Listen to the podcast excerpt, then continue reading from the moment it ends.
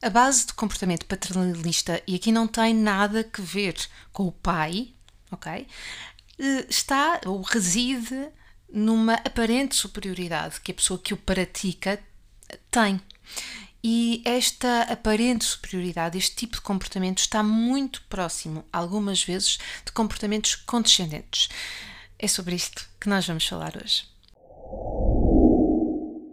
Olá, o meu nome é Magda Gomes Dias e eu sou autora do Mums the Boss. Neste podcast nós falamos à semelhança daquilo que acontece no Instagram, no blog, no site, no YouTube, nos livros e em alguns grupos do WhatsApp. Nós falamos acerca do tema da parentalidade e educação positivas, comunicação, falamos sobre inteligência emocional, sobre psicologia positiva e tudo aquilo que nos pode ajudar a tornarmos melhores pessoas e, por isso, também melhores pais para os nossos filhos.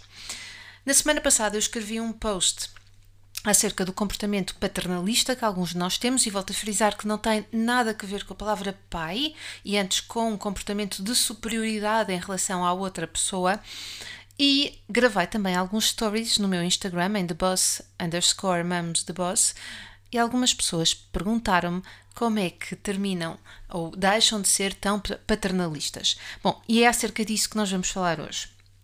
Esta atitude, esta nossa atitude de superioridade, ou aparente superioridade, manifesta-se em comportamentos uh, que muitos dirão que são inofensivos, que são normais e que são até aceitáveis, afinal de contas, esse é o papel dos pais. Ora, se é paternalista e condescendente, uh, não quero que nós coloquemos estes comportamentos naquilo que é normal, pode ser comum, mas uh, e até na palavra aceitável, mas traz mais prejuízo à criança do que aquilo que nós possamos pensar. E este podcast é um convite para que nós pensemos sobre os nossos comportamentos e de que forma é que algum tipo de comportamento pode estar a impedir a criança de se desenvolver e desabrochar. Então vamos a isso. Mas antes de lá chegarmos, deixa-me só aqui fazer uh, um parêntese e dizer-te que, na verdade, estes comportamentos dizem muito mais acerca de nós do que acerca da criança. E porquê? Porque ela mostra, ou este, estes comportamentos mostram como é que nós lidamos com a dor do outro, quando choraminga, quando chora, quando fica triste ou frustrado, ou seja, de que forma é que eu lido com aquilo que está à minha frente, ok? Se eu dou alternativas à criança, se eu crio um espaço de segurança ou não, uh, e uh, se, eu se eu percebo que aquilo faz parte do crescimento dela, ou seja, nós todos temos frustrações, nós todos temos dores, e elas vão acontecendo na infância, naturalmente, e na adolescência. A forma como eu lido com aquilo que é do outro mostra mais sobre mim do que do outro.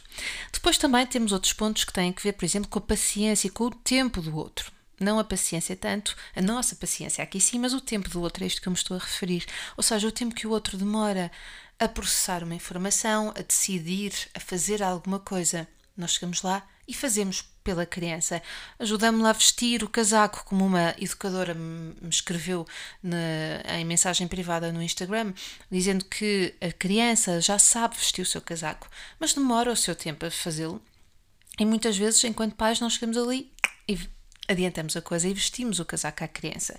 E, portanto, não lhe damos hipótese dela guardar as coisas na mochila, por exemplo, ou de verificar se tem tudo ou não. Nós vamos lá e fazemos essas coisas por ela. E depois, acontecem casos como miúdos com 15 anos ainda não saberem fazer a mochila ou antes. Isto é aquilo que os pais me dizem. Com certeza que esta criança sabe, este jovem, aliás, saberá fazer a mochila para a escola Acontece é que não lhe é dada essa oportunidade e depois os pais reclamam também e não, nem tampouco ele saberá que sabe, afinal de contas, fazer a mochila.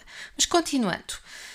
E finalmente também mostra muito sobre nós, porquê? Porque revela o nosso medo em não controlarmos tudo. Não é? Nós, enquanto pais, enquanto pessoas, já para não dizer isso, mas enquanto pais, temos uma grande necessidade de controlar tudo e, portanto, somos muitas vezes paternalistas, impedindo que a criança faça coisas, as coisas que tem que fazer.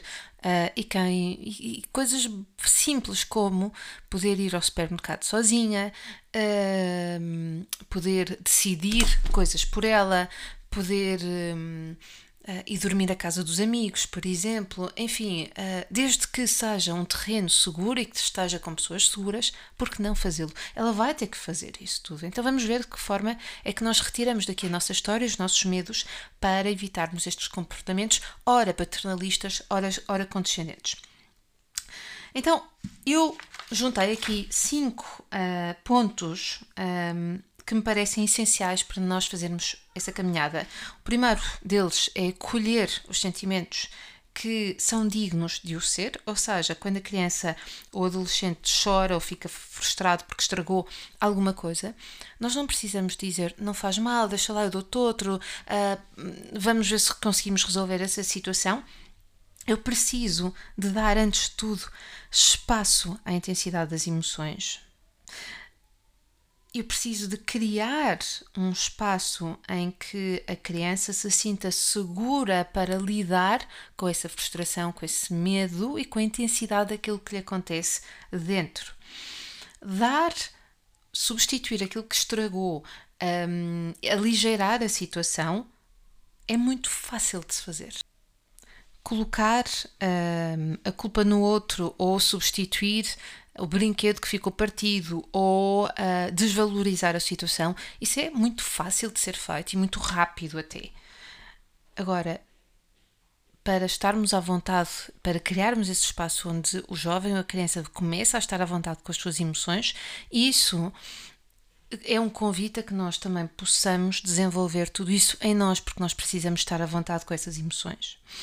Quem leu O Berram Baixo, que é o meu segundo livro, 21 Dias para Deixares de Gritar com o Teu Filho, conhece certamente a história da Frozen que eu já partilhei algumas vezes e que estará eventualmente, se forem ao mamstheboss.com, mams com u, mamstheboss.com e escreverem Frozen, eu creio que aparece essa história lá, a história de há muitos, muitos anos, em que a minha filha aparentemente tinha perdido os cromos. E o que é que aconteceu comigo, porque na verdade teve a ver comigo, uh, quando nós percebemos que, ela, que os cromos não estavam connosco e o que é que aconteceu quando ela ficou aborrecida, triste com essa situação. Vale a pena dar um salto ao mamestheboss.com e ler esse texto. Depois, ponto número 2, vamos dar tempo à criança para fazer as coisas dela, ao ritmo dela, vestir-se, pôr a mesa, comer. É que quanto mais a impedirmos de fazer as coisas dela ou quanto mais a acelerarmos no processo, isto vai dar uh, a noção à criança de que ela é incapaz. Mais, quando fazemos aquela coisa espetacular que é: olha para o teu irmão, mais novo que tu, e já come a sopa toda. Não é? Uh, ou uh, olha para o teu irmão, tu és o mais velho, mas aprende com ele que é o mais novo que sabe fazer. Ou o contrário, olha para o teu irmão que é mais velho, que é um exemplo. Tu não sabes fazer as coisas. E portanto, Cada criança tem o seu, o seu ritmo, o seu espaço. Aquilo que ela precisa é não só sentir-se confiante, sentir-se tida e achada e respeitada no seu próprio ritmo. E se ela não sabe fazer, ela não precisa de ser castigada, ela não precisa de ser chamada a atenção, ela precisa de ser ensinada. Que é uma grande diferença para que consiga fazer bem depois à primeira e com mais confiança. Depois vamos, o terceiro ponto, respirar fundo e vamos saber que nós não somos maus pais nem más pessoas por não darmos nada em troca quando a pulseira da nossa filha rebentou. Ou o carro da nossa filha, o carrinho de brincar, ela perdeu, ou o que seja, ou uh, o facto do nosso filho ter perdido, imaginemos, o autocarro e não ter conseguido chegar uh, a horas a, uma, a um determinado compromisso, não vamos aqui tentar compor as coisas, ok? Nós não somos maus pais por não compormos as coisas. Primeiro porque a situação não nos diz respeito, ela não é nossa é da criança, é do jovem e, portanto, eh, vamos ajudar o nosso filho a lidar com essa situação e a lidar como? Com as emoções que tem, estando à vontade com elas. E, portanto, nós, mais uma vez, eu volto a dizer, precisamos estar à vontade com tudo isso. Ponto 4 de 5. Vamos ehm, ensinar os nossos filhos. Repara, para nós confiarmos neles. Ou seja, para que eles possam ir dormir à casa dos amigos, para que possam ir de casa a pé para a padaria, o supermercado para a casa dos avós, eu preciso ter a segurança de que o meu filho sabe comportar-se uh, na rua, que sabe andar, que sabe proteger. que sabe com quem há de falar, o que fazer em determinadas situações. E, portanto, não é retirá-lo das situações que o vai proteger, é ensinando e falando com ele que vai eh, que isto vai ajudá-lo a estar à vontade e a precaver-se e a pensar nas situações. E finalmente, e este ponto é mesmo muito, muito importante, nunca coloques os teus medos na vida do teu filho. Eles são teus, são pessoais e intransmissíveis. O cuidado que é perigoso, o não faças isso que te podes magoar, não vais fazer isso porque não sabes, tudo isto são medos nossos. E nós não temos o direito de passar os nossos medos aos, ao, para os nossos filhos. Porquê? Porque eles vão achar que uma determinada situação é mesmo perigosa quando o que acontece é que se calhar eles não têm a informação necessária para lidarem com essa situação. Então é importante que tenham, é importante falarmos sobre isso. Recapitulando, ponto número 1, um, acolher os sentimentos que são dignos de existirem.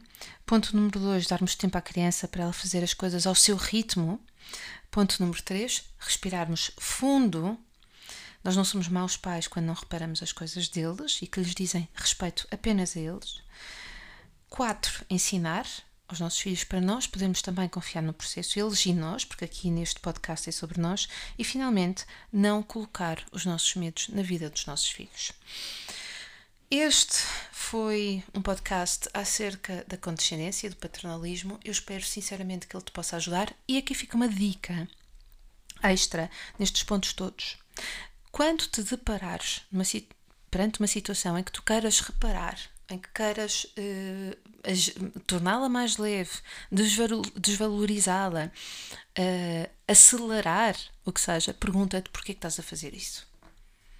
Pergunta-te se tens de o fazer. Pergunta-te se a situação diz mais sobre ti ou mais sobre a criança. E aí vais ter a resposta, e um destes pontos vai ser certamente aplicado. Eu gostava muito de ouvir aquilo que tens, os comentários que tens a fazer acerca desta situação. Deste, deste podcast, aliás, uh, podes enviar-me mensagem por, uh, pelo, pelo Instagram, por exemplo, ou deixar os teus comentários numa das muitas plataformas em que este podcast aparece. E já sabes, se gostaste, partilha, comenta e nós vemos-nos na próxima semana.